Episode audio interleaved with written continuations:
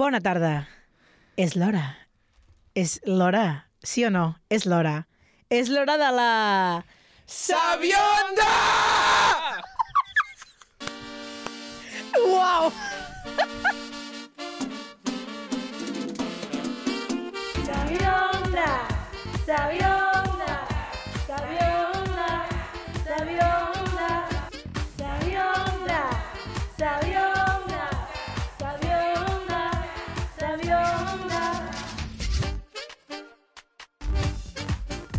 molt bona tarda a tothom. Venim molt enèrgics avui. Esteu sentint música, jo no?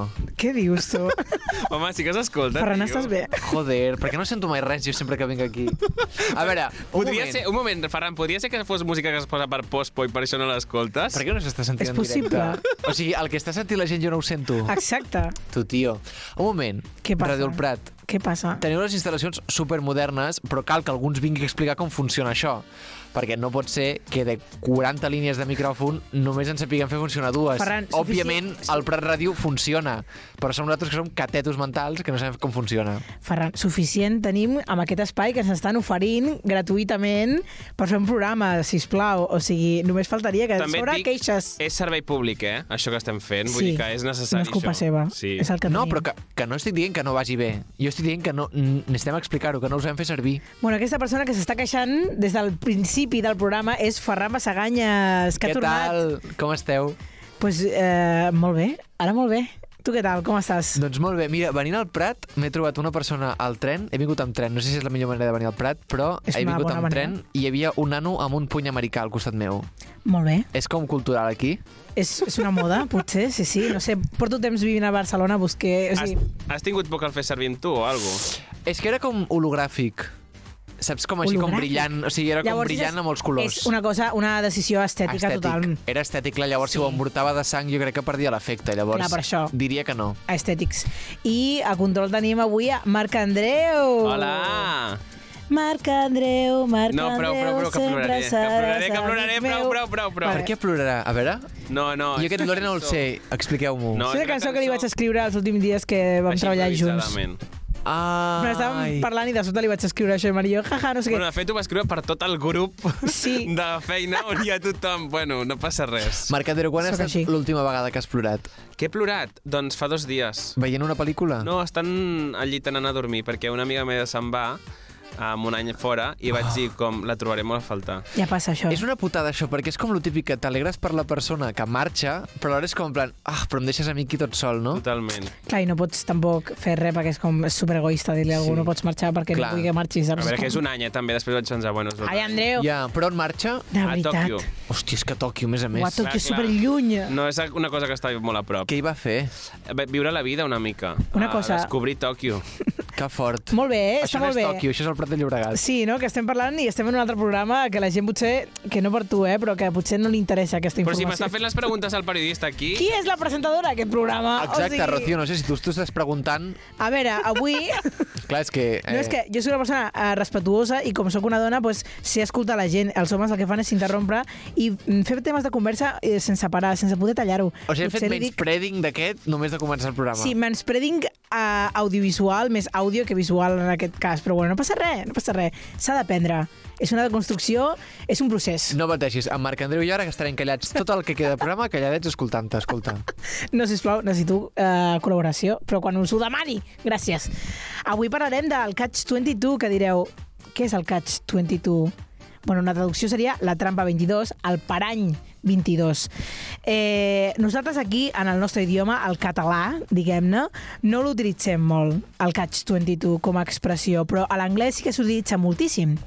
I direu, per què eh, t'ha vingut aquesta cosa? Doncs pues mira, perquè eh, una té idiomes, querida, ¿vale? i pues, vull dir, a mi em passa molt que hi ha coses que saps que aquestes típiques coses que tu escoltes everywhere i dius, em fa vergonya preguntar què vol dir, perquè és com, tothom ho sap i jo no. Mm. I podia buscar-ho a Google i resoldre-ho en un moment però sempre t'ho deixes per després i al final mai ho saps. Doncs pues avui he decidit fer un programa només d'això. Catch 22 és una situació paradoxal de la qual un individu no pot escapar a causa de regles contradictòries o limitacions.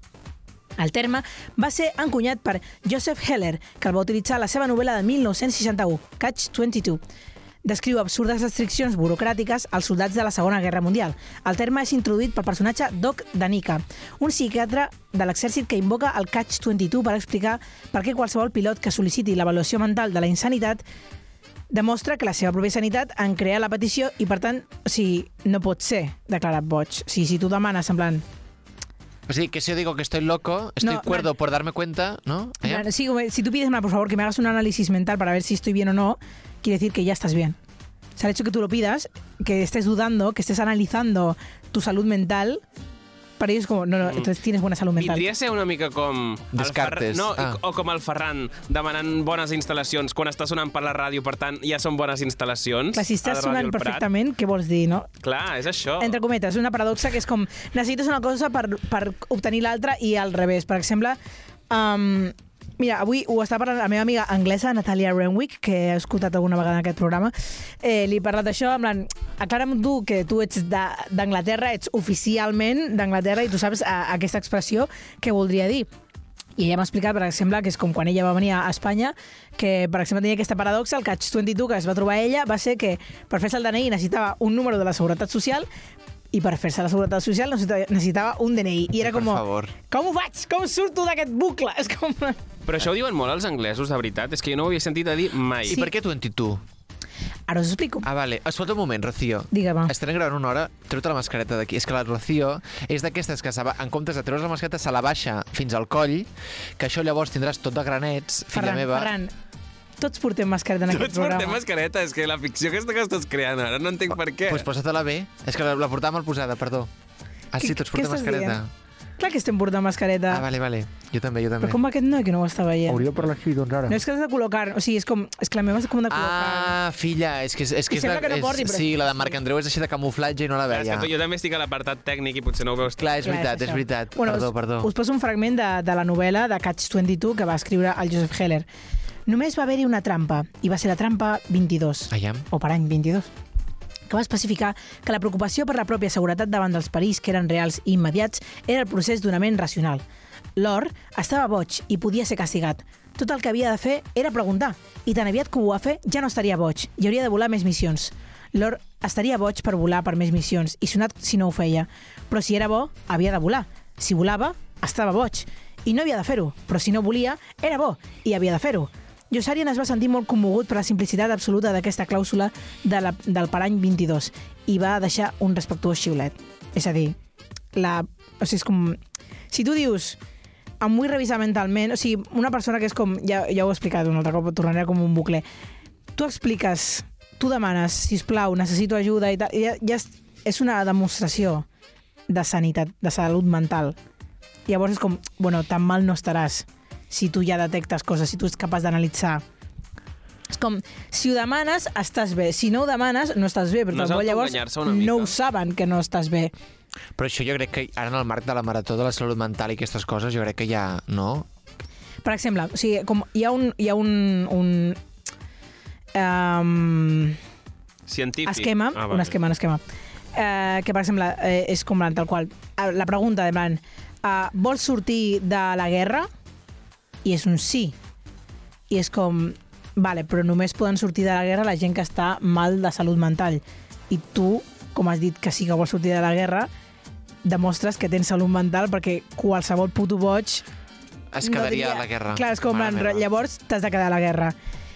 I és com, plan, però si dius que no vols sortir de la guerra, vas a la guerra, perquè ja està, ja estàs confirmant que vols anar a la guerra, fin. És com, plan, un bucle, plan, no, no hi ha una opció a sortir, és com una paradoxa. Quina és l'opinió de la Sabion de, de la guerra d'Ucraïna? Uf, no, no en tenim. Ja ha acabat, eh? perquè no hi ha part... Ara, què O sigui, dius d'aquí una setmana ara? ja s'ha acabat, dius tu. Sí, sí, sí. Bueno, és que no sabem quin dia és avui, eh? Ah, vale. Clar, quin Bueno. dia és avui? Uh, I és abril? Um, és divendres. Però ja és abril? Sí, és 1 d'abril avui, eh? Ah, Vale. és 1 d'abril. Sí. Una connotació del terme... Quan és Setmana Santa? Ah. Uh, Ferran, Vale, sisplau. El 15, el 15, crec. Uf, cara queda collons. Una connotació del terme és que els creadors de la situació Catch-22 han creat normes arbitràries per justificar i ocultar el seu propi abús de poder. Perquè al final és com no poder sortir del sistema. El Exacte. sistema trampós, perquè no tinguis cap opció de sortir i de, sur bueno, de sortir amb la teva. A principi, Heller volia dir la frase, i per tant el llibre, per altres números, perquè també és aquesta, per què Catch-22? Per què 22? Per què no un altre número? A million. Exacte. Però ella i els seus editors finalment el van establir per 22.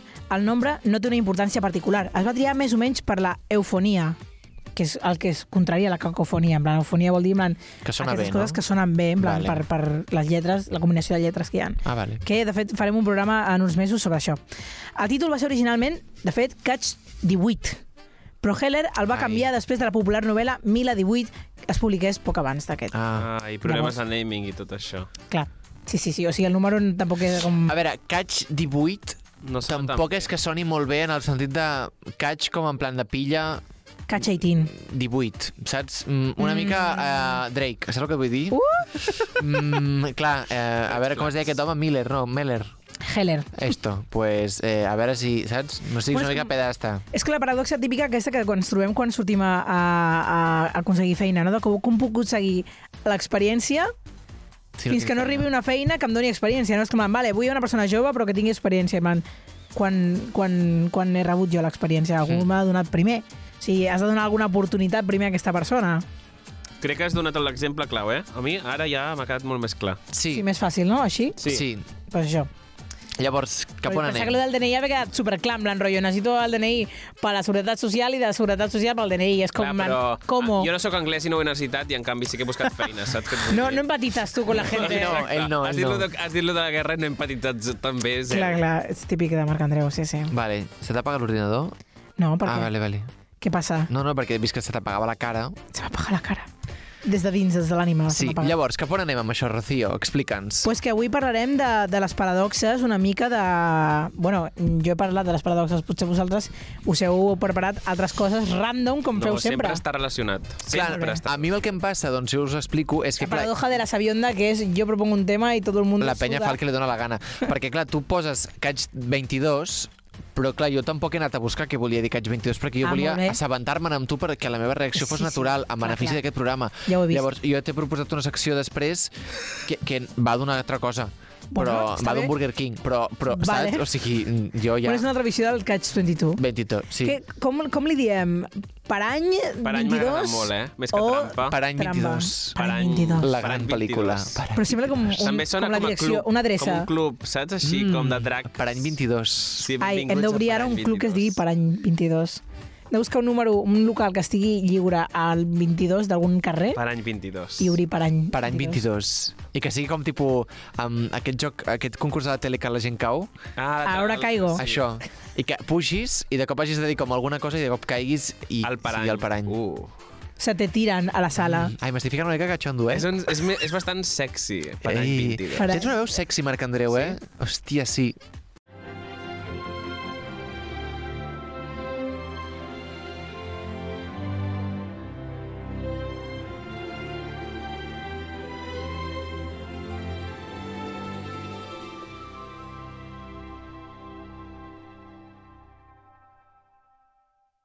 Bueno, arriba el moment de Breaking Rius i avui farem Sant Esteve Ses Rovires. Oh! Quina casualitat. És el poble, sí, Sí, que de la. Rosalia. Sí, sí, sí. Eh? Fa temps que no es parlen de la Rosalia ningú. Ja, és veritat, eh? Bueno, Què li ha que- passat? Què serà de Rosalia? Fa dues setmanes eh, que també va treure el disc, potser ja tothom n'ha parlat. També us he de dir que, escoltant el disc de Rosalia, penso que ella té ganes de tornar. En el disc hi ha moltes uh, cançons i lletres que, que es troba a faltar. Senyora, aquesta nana és la típica que s'anava de colònies i plorava la primera nit. Ai. T'ho dic. I va marxar de colònies a Nova York a gravar el disc i va plorar la primera nit. I va plorar van, totes les nits, totes les nits, perquè es va Tot pillar el el confinament i no va confinament. poder tornar. Bueno, a San Esteve, uh, Laura publica Buenos días, ayer estuvieron sulfatando para matar las malas hierbas, vigilar vuestros caninos. Que és una Ui. cosa que és com... Vosaltres, Però canino, los dientes caninos, no. Ferran, Els animals. A veure, un moment. Laura, què fots ficant caninos? O sigui, què, què, què, què, quin rotllo t'estàs intentant tirar, col·lega? O sigui, canino, vigilad vuestros perros. A veure, uh, Laura, no sé. O los, Pues como decir los humanos canes. en vez de personas, tampoco pasa nada. Com? En vez de decir, o sea, en vez de decir personas dices humanos, pues es una palabra más del diccionario. Sí. No, no. A veure, si tu una persona et veia i diu canino, eh, next. Potser la Laura vol fardar una mica... La Laura aquí Ja sabe fent el rotllo. Ei, jo... Fa, que fa servir Facebook, Laura, saps? O sigui, eh, hija, Què, què li passa, això? No, que bàsicament és com... Um, sembla una cosa com molt heavy, lo de... sulfatando para matar les males hierbes. No hi ha una manera diferent d'acabar amb les males hierbes que no sigui uh, amenaçant la vida dels éssers mm, vius que passin per aquest carrer? Per què no tallen la gespa allà? Clar, Clar, és com això, és com... la- O sigui, a part que sempre com, recordo de la meva infància, no sé si és com... el Novita. El, què dius, el Novita? El Novita sí. traia les males, males herbes, sempre li feien a treure Ah, com a bueno, sí. càstig. Però vull dir, man, aquestes merdes que és com aquest, el, sulf, el sulfatando este, eh, sulfato, que és com el, aquest pols groc, verdós... Pels gossos, perquè no facin pipi. Ugh, no, pero no es, para, es para las malas hierbas. Ah, y es, ¿sí? que es como Ah. que esta cosa manda... Pero esto queda muy feo en la ciudad también. Quitar las malas hierbas, o sea, que se contrate de alguna manera como jardineros. Yo qué sé, es que no sé. ¿Las malas hierbas a quién llaman? ¿A los jardineros? Jo és que no m'he fixat mai que hi hagi males herbes als puestos, eh? A mi em costaria identificar què és una mala hierba. O Qualsevol herba que estigui... Els pixallits. Ah, aquí no dèieu així, no? No, El, sí. les... Són pixapins nosaltres. Mala les dents de lleó, les dents de lleó en dèieu així? Això és una mala hierba? Sí. En sèrio? Home, si està a, sobre de, de l'asfalto de repente sale eso, sí. No, però sí, sí. les, els, les dents de lleó són males herbes. O les Au. que són les típiques que bufes i fan... Això és una dent de lleó, no? Sí. No, les, i les grogues? Ah, Com en dèieu de les grogues? Les grogues. Mimosas. No. Va, també és una mala herba perquè és una espècie invasora. Ah, hòstia, no ho sabia. sí, que això. malament. Cada cop que compres un ram de mimoses, estàs Jo no- carregant l'ecosistema del Mediterrani. No hi compro, jo només compro uh, flors seques de colors i tal, però mai mimoses. Com mig psicòpata. Bueno, uh, Yolanda uh, fa un post super wholesome que m'ha agradat molt, amb el rotllo como, oh, la infancia, fa molt que no estic allà i tal. Diu, buenas noches, después de un comentario que he hecho, no puedo evitar recordar San Esteba. Allí viví mi infancia, soy del 72. En mi infancia no teníamos móvil ni nada, éramos felices, que es una cosa que sí me hace mucha gracia. man. Yo también era feliz, no pasa nada por tener móviles. ¿Cómo van? ¿Por qué tienes que relacionarlo una cosa con la otra? Ok. Recuerdo, esta- recuerdo tantos momentos buenos. Nos recorríamos el pueblo, los huertos, las urbanizaciones, vacías porque eran los domingueros los que tenían torres. Con todo mi respeto, les cogíamos nísperos, fresas, ja, ja, ja, ja. Tantos recuerdos. Una lledragota, eh? Ya no queda nada de eso. No creo que este bar de la Rosita, ni la tombola de cada domingo, ni la tómbola. Es que la gente le pone acento y me muero, vale, ok. Ni las sardanas que bailaban nuestros padres en la plaza de la iglesia. Qué recuerdos tan bonitos. Gracias por la atención. Podría decir mil cosas más. És una nostàlgica, aquesta senyora. La penya nostàlgica sota que no són negres, saps el que et vull dir? Wow. Home, però els... O sigui, Yolanda, que, que todo bien, ¿eh? Que en el 72 que estabas donant voltes y robando fresas, está estupendo. Ja. Pero claro, porque no te tocó ser eh, ni negra, ni transgénero, ni no sé què, I Yolanda. també m'agradaria saber per què va marxar de Sant Esteve Sarroques. Clar, igual per allà... No ho sé, potser aquí hi ha un una cosa profunda. Perquè va robar massa, potser. Sí, és com, sí. Manolo, és que deu muchíssima pasta. A més, de- a robar, anar a robar nísperos. Que cutre ets, Tia, no sé. Yolanda. O sigui, Més de jo que sé Pobreta. monedites de chocolate.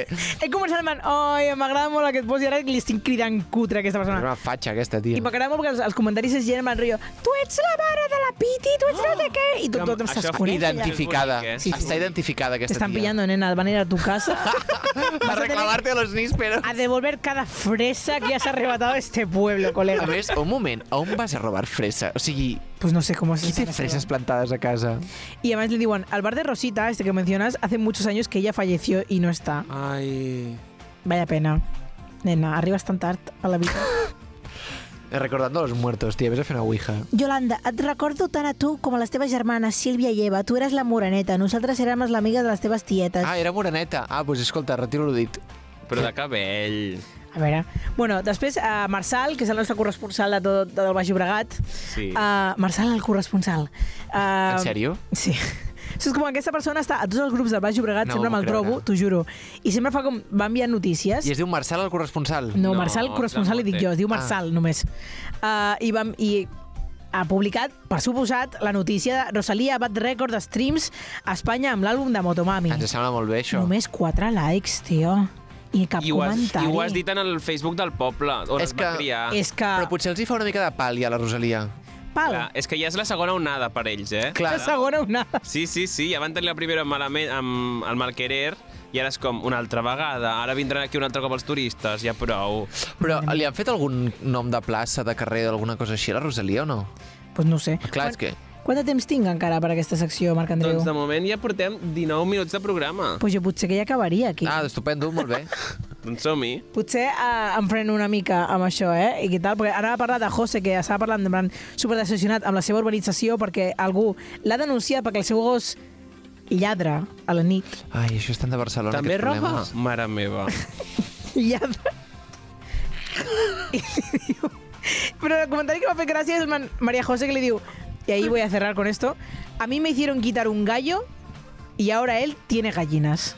Uau! Com, com, com? Diu molt això, eh? Podria ser una pancarta també del 8M. No vull dir res més, però Ai, no ho acabo d'entendre, mira el que et dic. És igual, tanquem.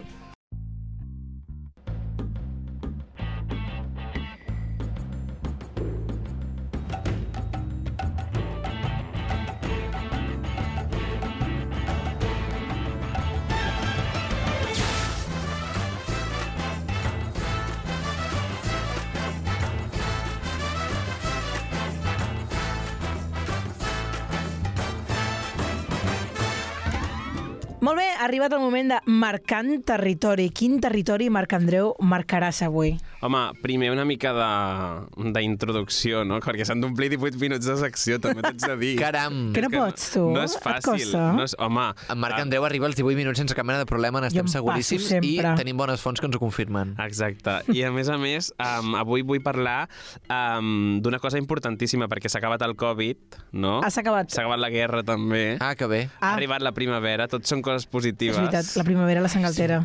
Però encara més és que estem creant una nova comarca aquí. No sé si us recordes, Ferran. Estem fent l'Alça Biondat. Ah, pensava que era el Baix Sabiondat. No, l'alt Sabiondat. sempre. Anem a, a picant amunt. Vale. Perquè volem com deixar enrere el Baix Llobregat, que és una mica mediocre. Ui, No? No. Sí, No però... diguis això. És mediocre comparat amb l'Alça Biondat, perquè l'està ressignificant. Sí. Exacte.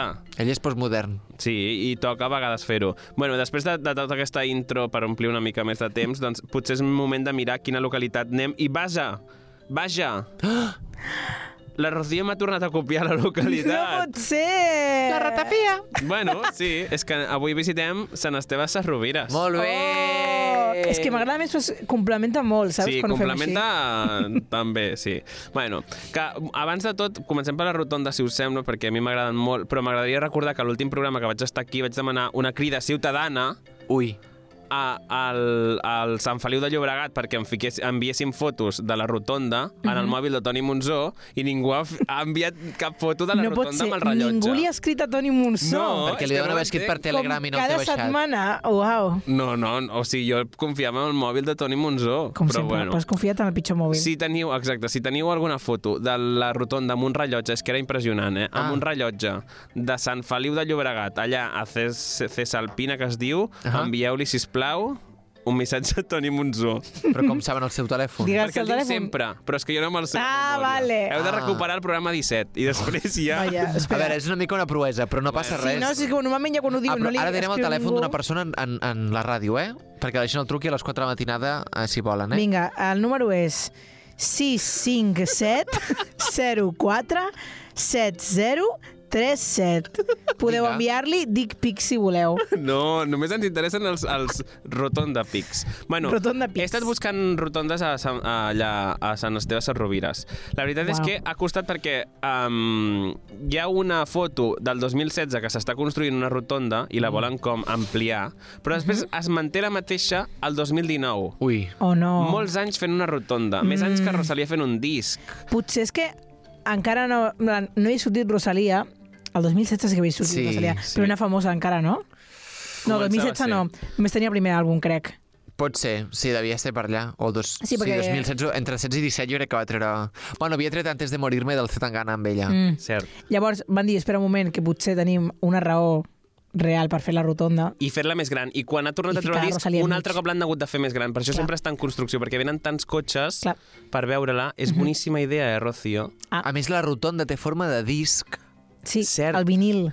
Clar, I el Potser que és el tercer àlbum de Rosalia, és un vinil a la rotonda. Oh! Seria boníssim. I va sonant tota l'estona i els cotxes van donant Seria voltes boníssim. i el poder disc... escoltar la cançó sencera. Oh! Perquè a, ara que ho has, has dit abans, que no hi havia res dedicat a Rosalia, ni un carrer ni res en Una el seu propi rotonda. poble. Hem de presentar aquest pitch. Estaria molt o bé sigui, hem una de fer aquest rotonda. projecte. Sí, sí, sí. Quina, o sigui, truquem a l'alcalde de, o a l'alcaldessa Jo de crec Sant que la Esteve. Rosalia ens escolta, eh, la Sabionda. Jo Jo també ho crec, li pega bastant. Ve- Ves, Bequis que no faci una col·laboració aquí un dia. No, que, espera, espera sentat, eh? Epa, truquen a la porta, eh? Bé, doncs ja està. A la rotonda li enviem a qui li hagin d'enviar i la, la faran segurament. L'alcalde es diu Enric Carbonell. Enric. Ah, mira quin nom tan maco. Des d'aquí, Enric. A veure quin, quin partit és aquest Pues de home. Convergència. Segurament.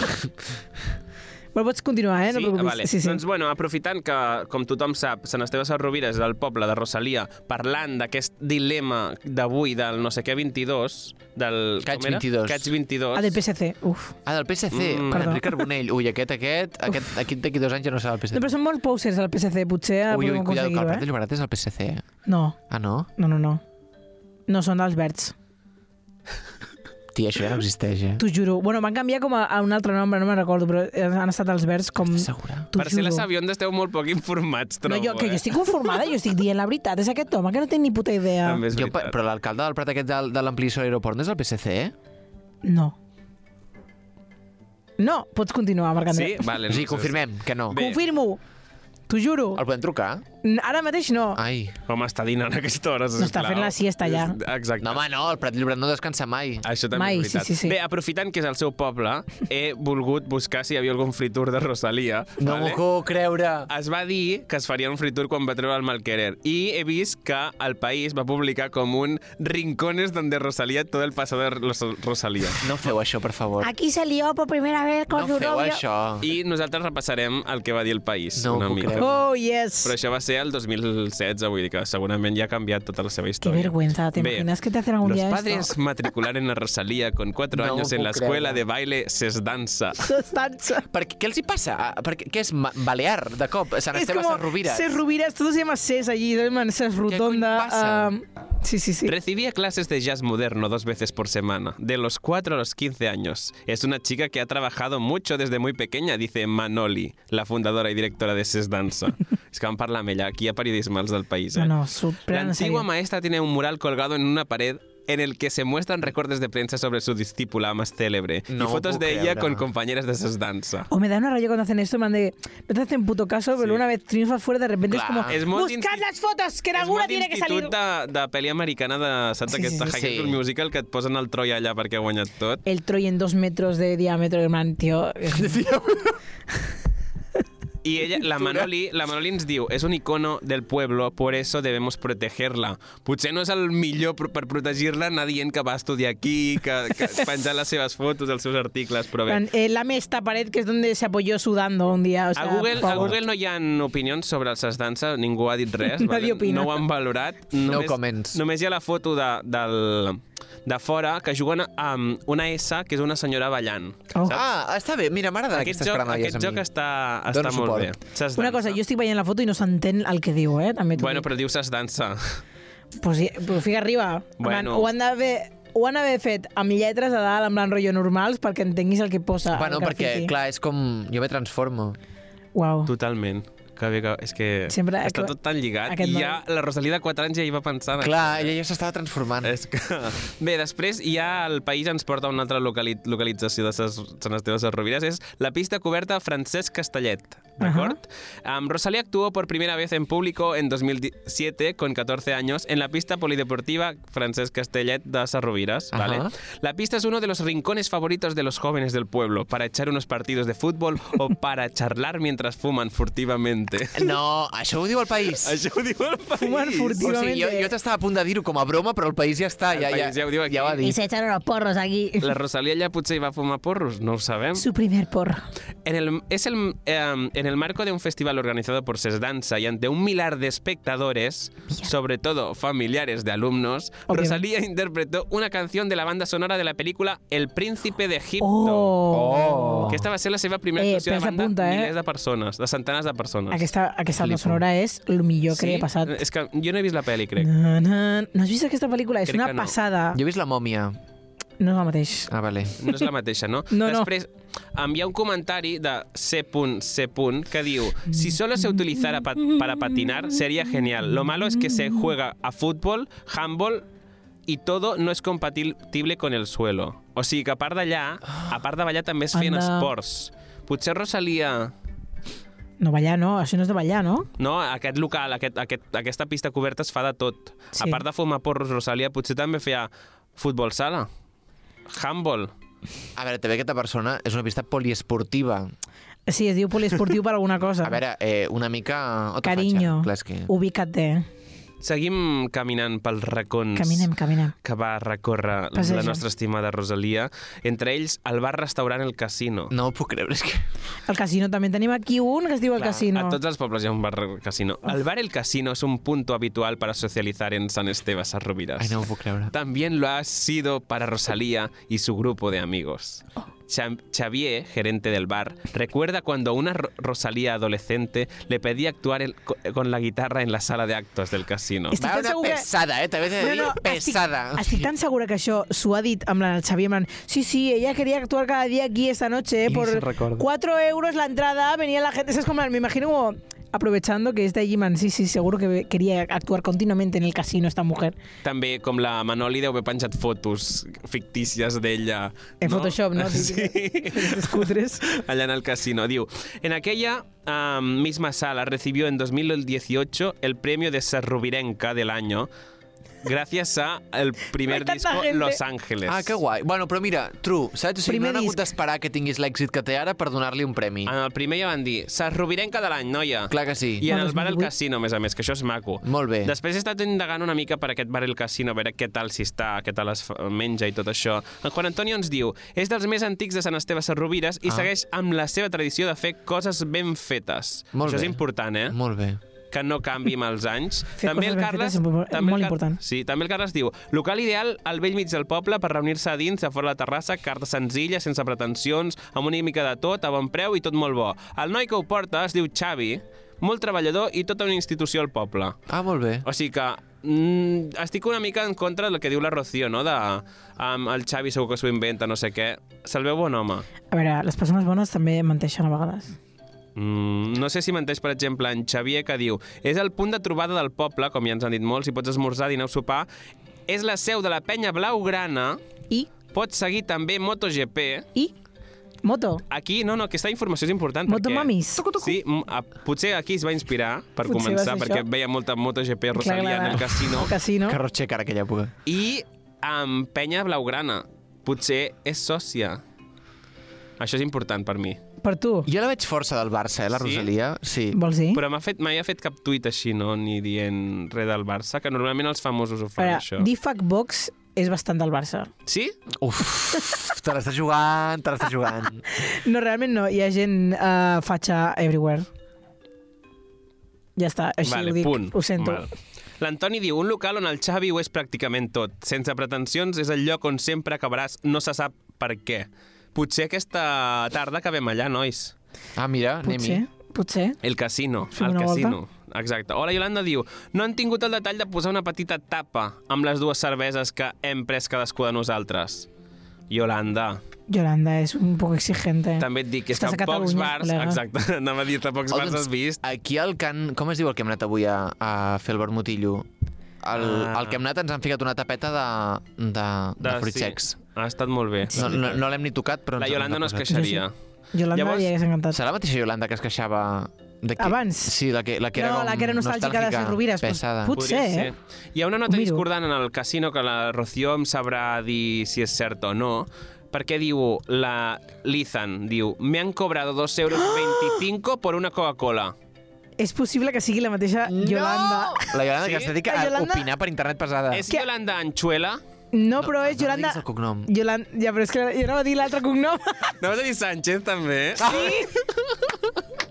és Yolanda Sánchez en Facebook. Ah, potser és la mateixa. Potser és la mateixa, És eh? la mateixa. És la mateixa. Rocío, necessitem que ens aclaris això, sisplau. A veure, ja. Si el bar del casino, Sí. tal com diu Lizan, me han cobrado 2 euros 25 por una Coca-Cola. Ho diu com a queixa. És normal que et cobrin això? No, no és normal, és una borrada. Sí, una borrada, però Una una borrada. Una Coca-Cola ha d'estar... Preu normal és 1,80. Això és preu Ostres. normal quan és... Però preu normal de bar, eh? Sí, sí, sí. Amb terrassa? Sí. Ah, jo trobo barat, eh? Doncs 80. 1,80, 2 màxim, però 2,50 ja comences a passar-te. En plan, és bar de Barcelona, en plan de turístic. Uf. Mm. I aquí, a Sant Esteve Sarrovires, és normal si és post-efecte Rosalia que pugin aquest preu. Sí. No? Bé, seguim caminant amb la Rosalia agafats de la mà Ai. perquè recorrerem els seus moments d'infantesa pel, pel parc Canals y Noviola perquè Rosalía descubrió el flamenco con 13 años en un momento de revelación en la entrada del parque Canals y No m'ho Noviola puc de San creure. Esteban Serrubiras. Concretament, El pulmón verde de un núcleo urbano rodeado por polígonos industriales. Rosalía se topó una tarde con un duelo de música que salía de dos coches tuneados. De repente, según explicó en la revista Vogue, sonó Camarón de la Isla y la cautivó.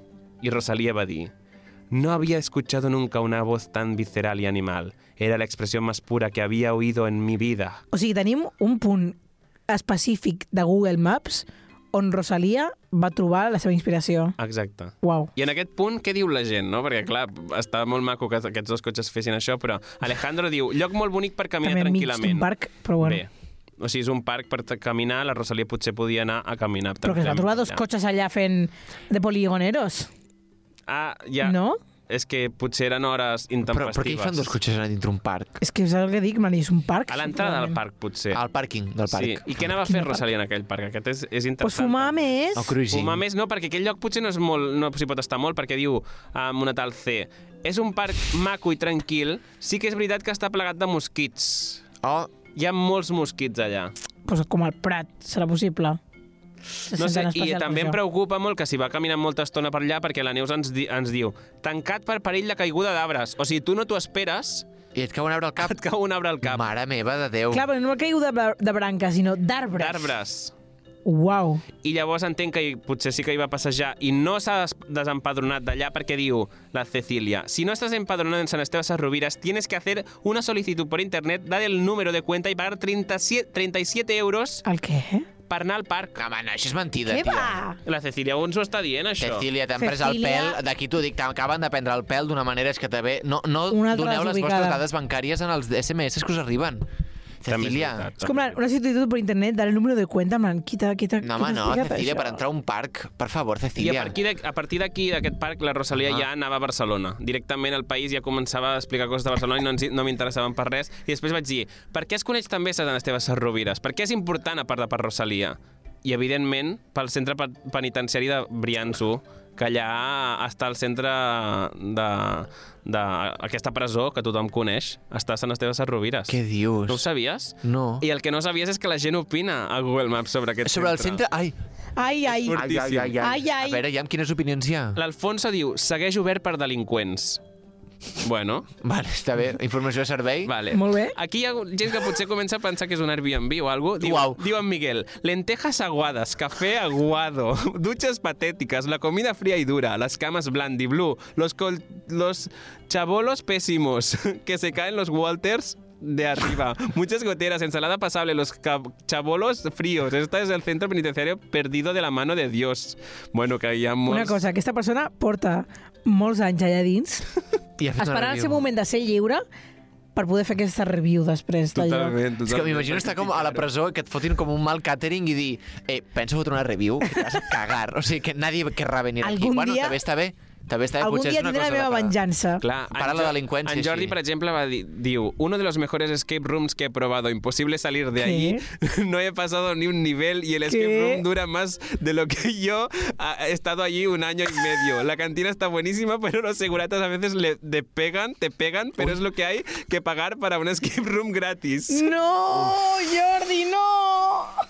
Aquest, a mi aquest humor a mi em supera una mica, Sí? eh? Jordi, no, home, no. Y el Juan que diu, cumple con la finalidad para la que se construyó. Ah, vale. Està molt bé. Ah, ja Lo està, sabe- aquesta és la seva opinió? Sí. Ah, ja està, eh? O Sí. sigui... O en Raúl diu, ¿por qué meten a los malos? Així. Uau, és el Joker aquest, eh? Aquest est- està molt Ojo, ben eh? pensat. Poc a veure amb en Raül, eh? Sí, o al Shons que diu, parece un buen sitio para reflexionar si tu castigo es merecido.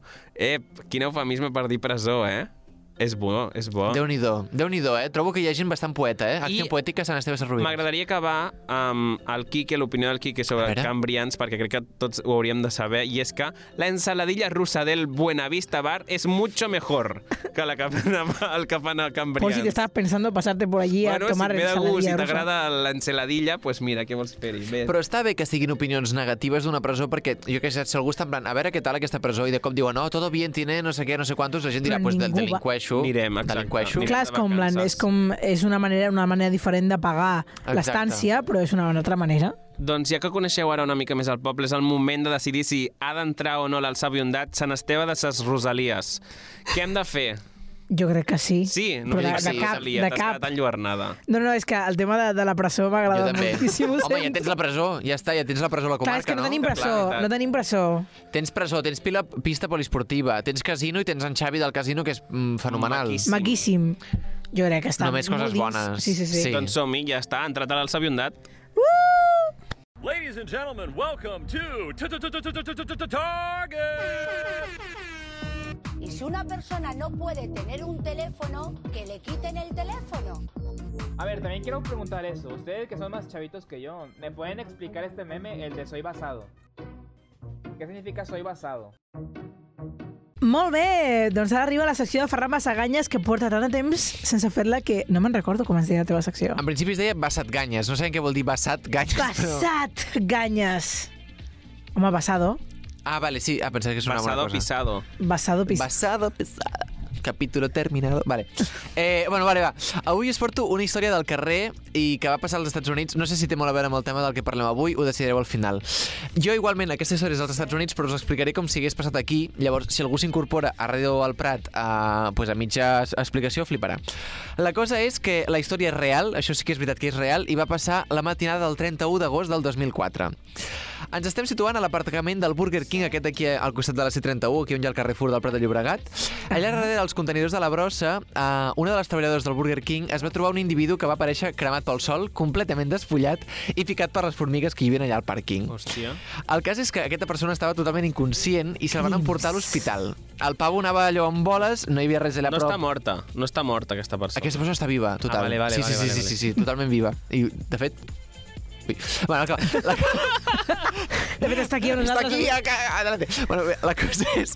Aquesta persona estava inconscient, no sé què, no sé quantos, bueno, se l'emporten a l'hospital i allà, clar, no hi havia, no, ell no portava DNI, no portava res, no, ningú sabia qui era, ell no sabia qui era, ell si mateix estava inconscient, i li van posar mm, Burger King Doe, tipus John Doe, saps? És com aquesta cosa que Sí, posen vale. els anglesos Sí, sí, de... sí. És que aquí no té com traducció. Fulanito i menganita. No, Fulanito seria- de algo. sí. Sí, sí, uh, funganito. Pues li van dir allò... Funganito. Això, Fungos. li, li van dir Burger King Dough. Durant el seu ingrés, com que no recordava ni com es deia, ni on vivia, ni res, va decidir rebatejar-se amb el nom de Benjamin Kyle, allò utilitzant la B i la K del Burger King, no? Però això va Benjamin. passar aquí i es va dir així. Sí, sí, sí, Benjamin Kyle, escolta, En jo què comptes sé. de dir Juan Antonio, No, perquè ell volia aprofitar la B i la K. I però va dir... dir Bernardo... Doncs Benjamí Kyle, jo què sé, Benja, Benjamin, no sé, No va sé, dir no sé, Benjamin, sí, jo què sí, sé, sí. li donava com més ímpetu. Allà, bueno, ell es veu que començava, a més a més, a tenir com records específics, com, per exemple, haver menjat entrepans de 20 pessetes quan era petit a una gasolinera o coses així, que dius, mm, poc útil. Eh, L'única cosa una mica mm, useful, útil, que recordava era que el seu aniversari el 29 d'agost del 48, Virgo, eh, perquè Michael Jackson era 10 anys menor exactament que ell, 29 d'agost del 58. Molt específic, això. Molt específic. Sí. El pàjaro no tenia DNI ni res, i clar, en devia tenir, però no recordava res. Total, que allà a l'hospital va conèixer a una infermera, que era la Caterina, que tenia contactes amb els Mossos, no sé per què, però bueno, es veu que és com bastant normal que les infermeres, els metges, el que sigui, tinguin contactes amb els Mossos. Bueno, també et dic que si troben aquesta persona i el porten a l'hospital, els Mossos han d'estar pel mig. Sí, normalment hi ha policia sí. Sí, en sí, aquests bueno, doncs la. Caterina va ser com una mica la, la mediadora. A més a més, la Caterina, la tia en aquella època li va dir hauries d'anar a un programa com el diari de Patricia, que es feia en aquell Boníssim. moment, per a veure si algú sap qui ets, perquè clar, ningú sap qui ets ni com ha, ni com ha estat això. Bueno, doncs el tio és això, que surt per la tele explicant la seva història, però ningú el reclama, o sigui, ningú l'ubica, total, un desastre. Està allà el diari de Patricia, no sé què, no sé quantos, entre yonquis i no sé què, però ningú sap qui és.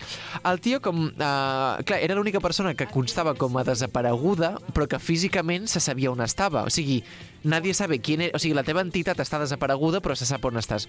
Un, bueno, un despropòsit. Això no ho he entès molt, eh? Però bueno. O sigui, que tu ets desaparegut, en Benjamin Kyle Vale. és desaparegut, però se sap on està. Vale, ja. Llavors és com que no se sap qui és, però se sap on està. Bàsicament és com algú que ens digui qui és aquesta persona. Clar, estava, o sigui, els registres de gent desapareguda, però No és la seva identitat real, Clar. perquè tampoc saben si ha desaparegut la persona real. un guirigall, un guirigall.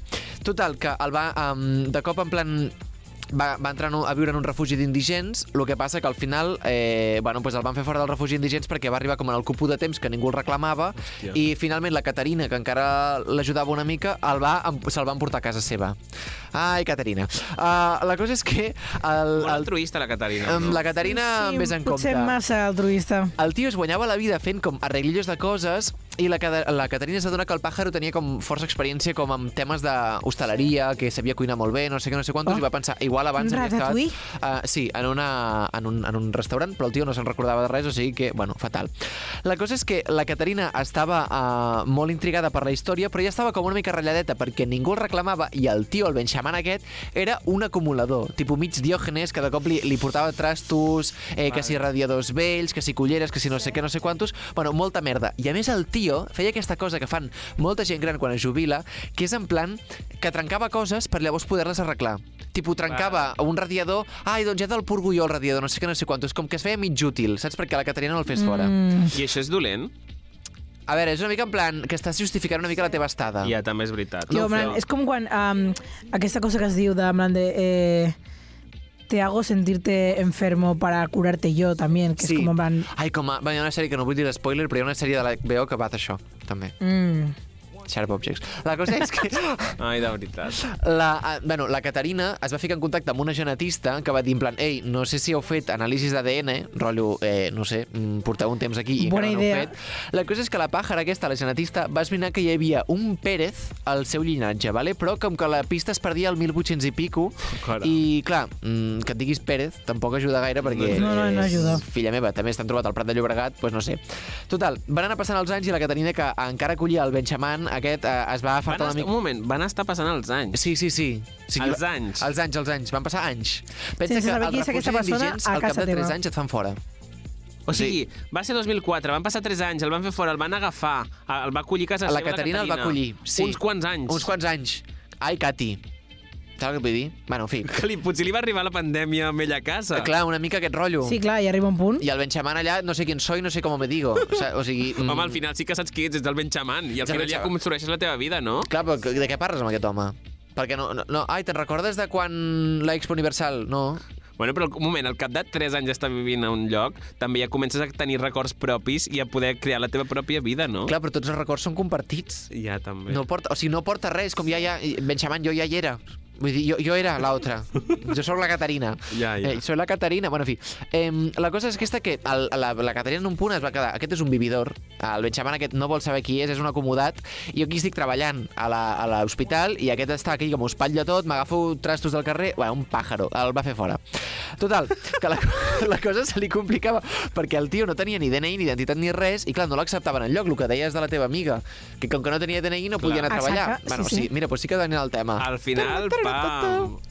Total, que... un Paradoxa. dia- I aquí, total, total. Aquí us recordo que la història real va veure en un diari, perquè ell va anar a viure com en una barraca, no sé què, que un estudiant de l'ESCAC estava buscant com temes perquè volia fer un documental i estava buscant a persones que volguessin explicar la seva història. Total, van fer un match i van acabar fent un documental que es diu, i això ho podeu trobar, Buscando a Benjamin.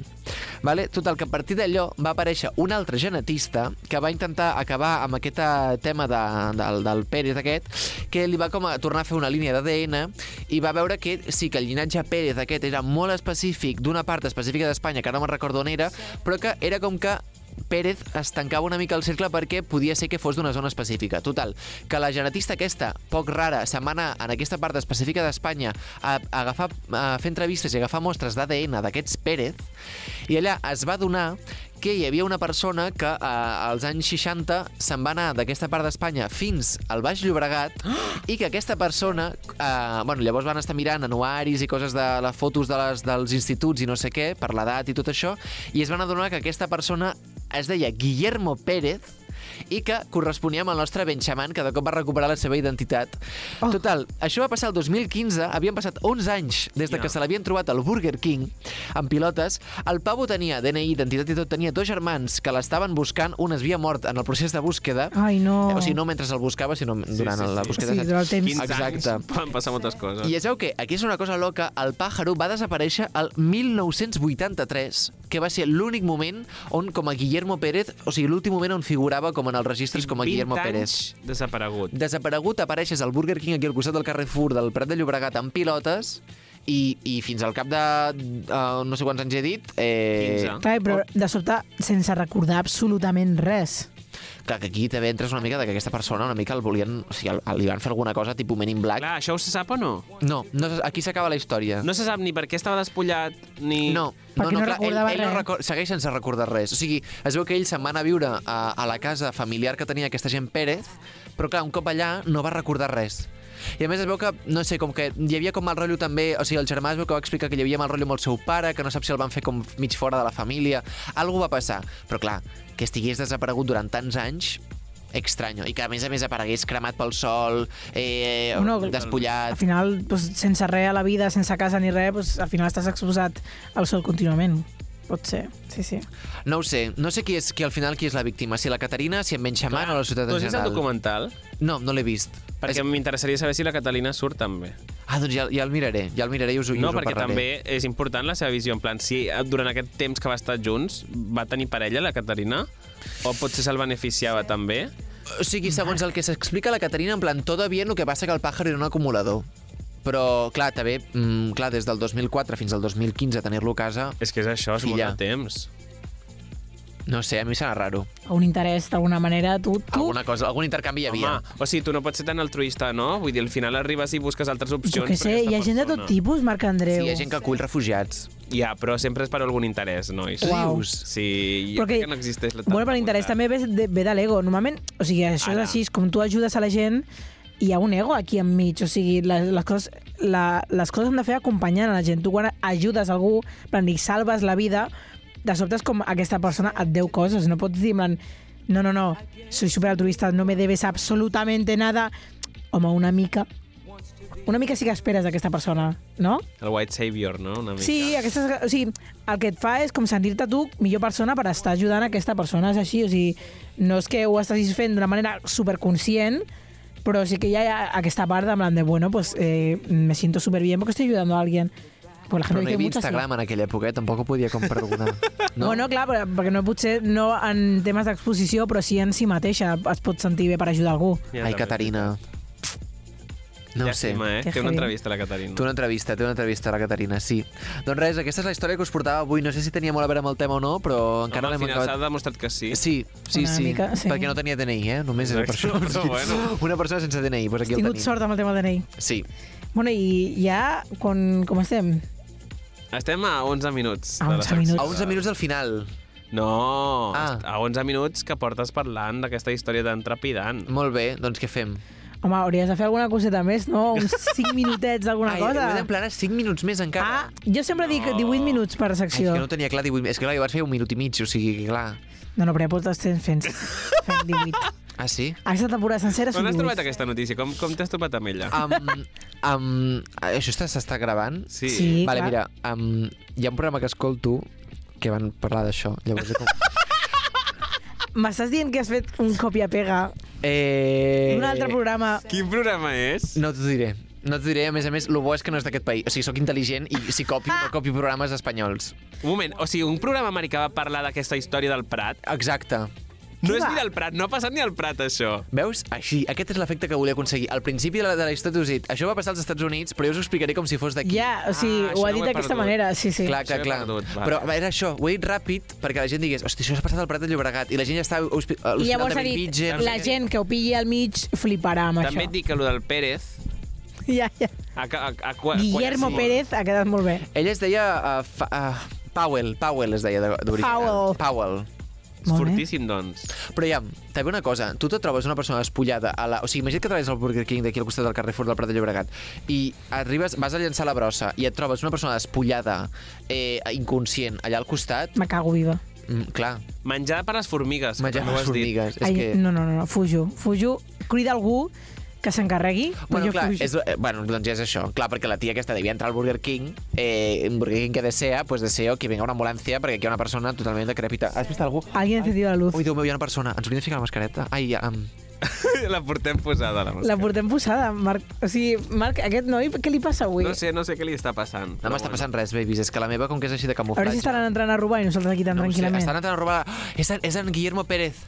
No, no, no. Uh, no està passant res. O sigui, és l'hora al migdia, la gent està tornant de... Ah, de la- del dinar, Exacte. Vale, jo ara mateix et demano, Marc Andreu, que tu t'aixequis de control i comprovis si exactament estan robant o no I estan per què ho haig de robant. fer jo? Perquè... Pot, pot portar un micròfon amb ell? Pots portar el micròfon? No sé, no, ja no. Vale. Ai, Uh, ficat a la mascareta. estem veient com en Marc Andreu camina pel passadís i s'apropa a la zona on han encén un llum, perquè suposadament estem ara mateix sols en aquesta ràdio.